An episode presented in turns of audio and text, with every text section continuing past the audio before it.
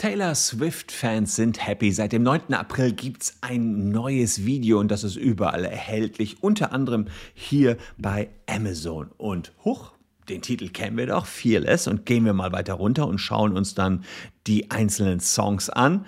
Auch die sind alle bekannt und zwar schon sehr, sehr lange. Sie sind nämlich mit die erfolgreichsten Songs von Taylor Swift und Taylor Swift ist einfach hergegangen und hat diese ganzen Musikstückchen nochmal neu aufgenommen. Warum sie das getan hat und welcher Rechtsstreit sich dahinter verbirgt, erfahrt ihr in diesem Video.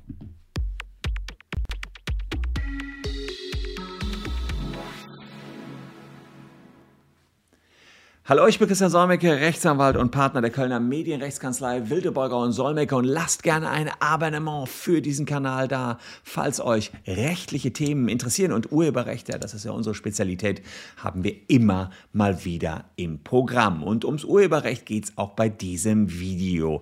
Fearless in Klammern Taylors Version heißt das neue Album von Taylor Swift. Bei diesem neuen Album handelt es sich genau genommen gar nicht um ein ganz neues Album. Taylor hat nämlich die Songs, die sie auf ihrem zweiten Album veröffentlicht hat, das ist im November 2008 in den USA erschienen, also ähm, ja, dann vor fast äh, 12, 13 Jahren, ähm, alle nochmal neu aufgenommen. Und bis auf ein paar Lieder, die es damals nicht aufs Album geschafft haben, sind jetzt alles identische Lieder da nochmal drauf. Mit diesem zweiten Album hat sie den Durchbruch geschafft von der äh, Country-Musikerin zum international anerkannten Popstar und äh, hat mit diesem Album die 10 Millionen Marke geknackt und deswegen das äh, Verkaufsmarke geknackt und deswegen das Zertifikat Diamant bekommen. Im Jahre 2017 schon hat sie 10 Millionen Mal dieses ähm, Album äh, verkauft und die Recording Industry in Amerika hat sie dafür entsprechend ausgezeichnet. Äh, das, zu den 10 Millionen zählen nicht mal die Streaming-Zahlen, also gigantomanisch, was das ganze Album hier verkauft worden ist. Wenn ihr euch überlegt, wann habt ihr euch eure letzte CD gekauft?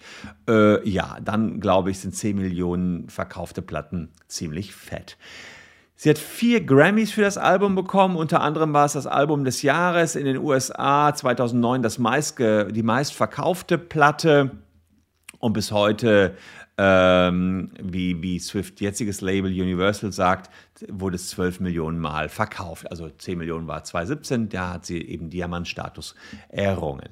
Scheint doch verwunderlich, dass sie das Album jetzt nochmal rausbringt, wenn es schon so oft verkauft worden ist und alle das Ganze schon kennen. Hintergrund allerdings ist ein ganz profaner. Es gibt dicken Streit mit dem Plattenlabel. Und dieser Vorgang dürfte selbst in der bunten Welt der Popindustrie ziemlich einzigartig sein. Taylor Swift hat nämlich Streit mit ihrem ehemaligen Plattenlabel Big Machine Records und sie wirft ihrem Musikmanager Scooter Braun unfairige, unfaire Praktiken vor. Es gab die Ithaca Holding LLC, eine Firma von Scooter Braun, die hat 2019 Swifts früheres Plattenlabel mit Big Machine und damit auch die Rechte an äh, Swifts Alben für mehr als 300 Millionen Dollar Dollar erworben. Und jetzt ist die Musik an eine Investmentgruppe gegangen, Shamrock Holdings. Und dieser zweite Verkauf ist wieder ohne Wissen von Taylor Swift abgelaufen. Da ist sie natürlich not amused drüber.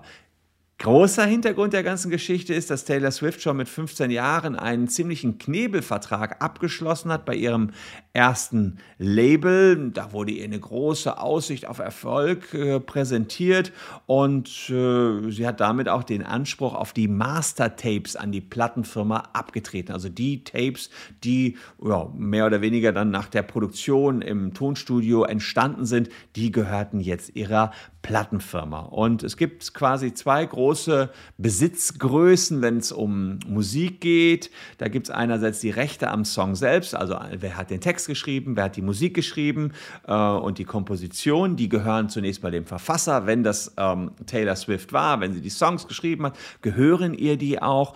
Und dann gibt es eben bei uns in Deutschland nennt man das das Leistungsschutzrecht, die ähm, hm, ja, im, im, Prinzip die, die gebrannte CD oder das Mastertape eben, die ganze Arbeit, die dafür nötig war, überhaupt dann das Ganze auf Platte zu pressen, wie man so früher so schön gesagt hat, oder eben die Produktion anzuschieben, das liegt in der Regel bei den Plattenfirmen. Und diesen ersten sowieso schon bei den Plattenfirmen, weil die die Arbeit auch erbracht haben. Und die, der erste Teil, Songkomposition und äh, die Texte, darauf verzichten die, auf die Rechte verzichten die Urheber in den USA zugunsten der Plattenfirma. In Deutschland ist das nicht möglich. Also die können sich nicht ihrer Rechte entledigen, die können nur weitgehende Lizenzen einräumen. Und äh, Taylor Swift hat eben hier verzichtet zugunsten ähm, der Plattenfirma, also hat er weite Rechte übertragen am Mastertape vor allen Dingen. Also das ist der, das, was hier in den USA äh, die Originalaufnahme darstellt, das, was nachher zu Geld wird, das, was ihr im Radio hört. Das ist in der Branche nicht unüblich. Und äh, ja, insofern ähm, ist es äh, auch hier passiert, dass Big Machine Records eben diese Rechte bekommen hat. Und äh, sie hat sich verpflichtet, vor November 2020 diese Songs nicht noch einmal neu aufzunehmen. Jetzt hat man sich wahrscheinlich damals gedacht, ach komm hier, in zwölf Jahren Olle Kamelle, wer weiß, wo Taylor Swift da nur steht.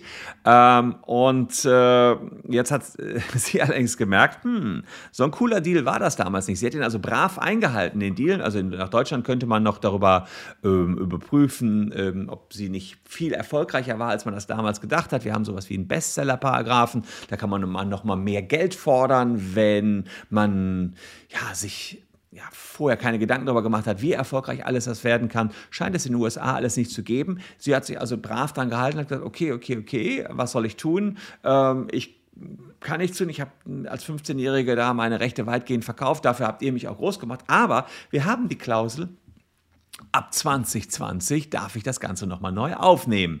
Ja, und wenn das tatsächlich äh, da so drin steht, ich kenne den Vertrag natürlich nicht, ist das natürlich ein extrem cooler Move von ihr.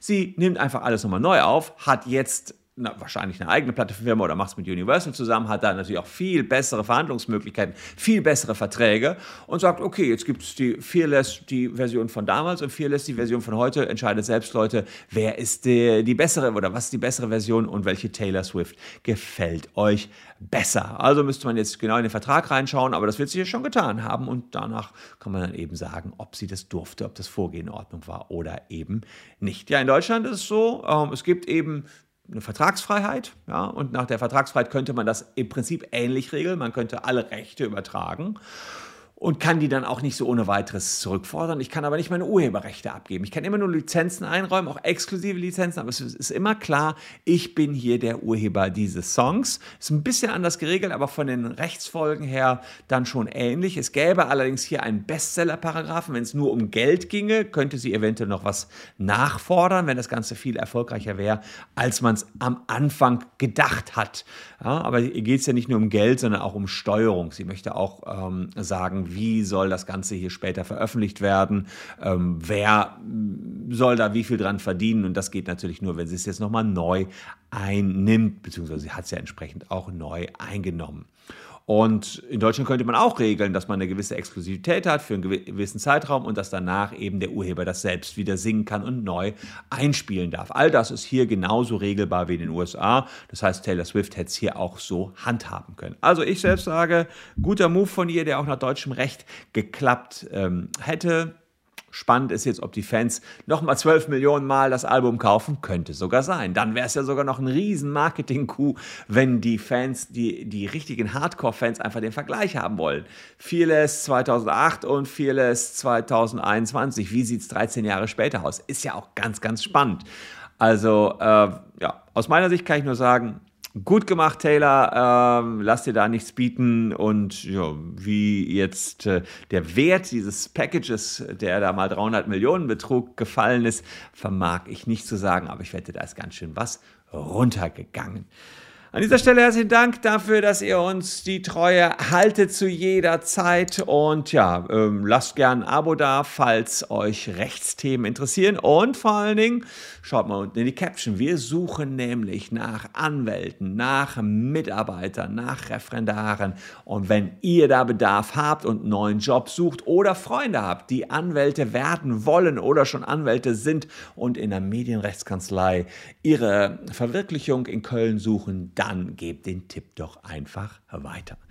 Für alle anderen habe ich noch einen Tipp. Hier noch zwei Videos. Schaut auch mal rein. Würde mich freuen, wenn ihr noch ein bisschen dabei bleibt. Tschüss und bis dahin.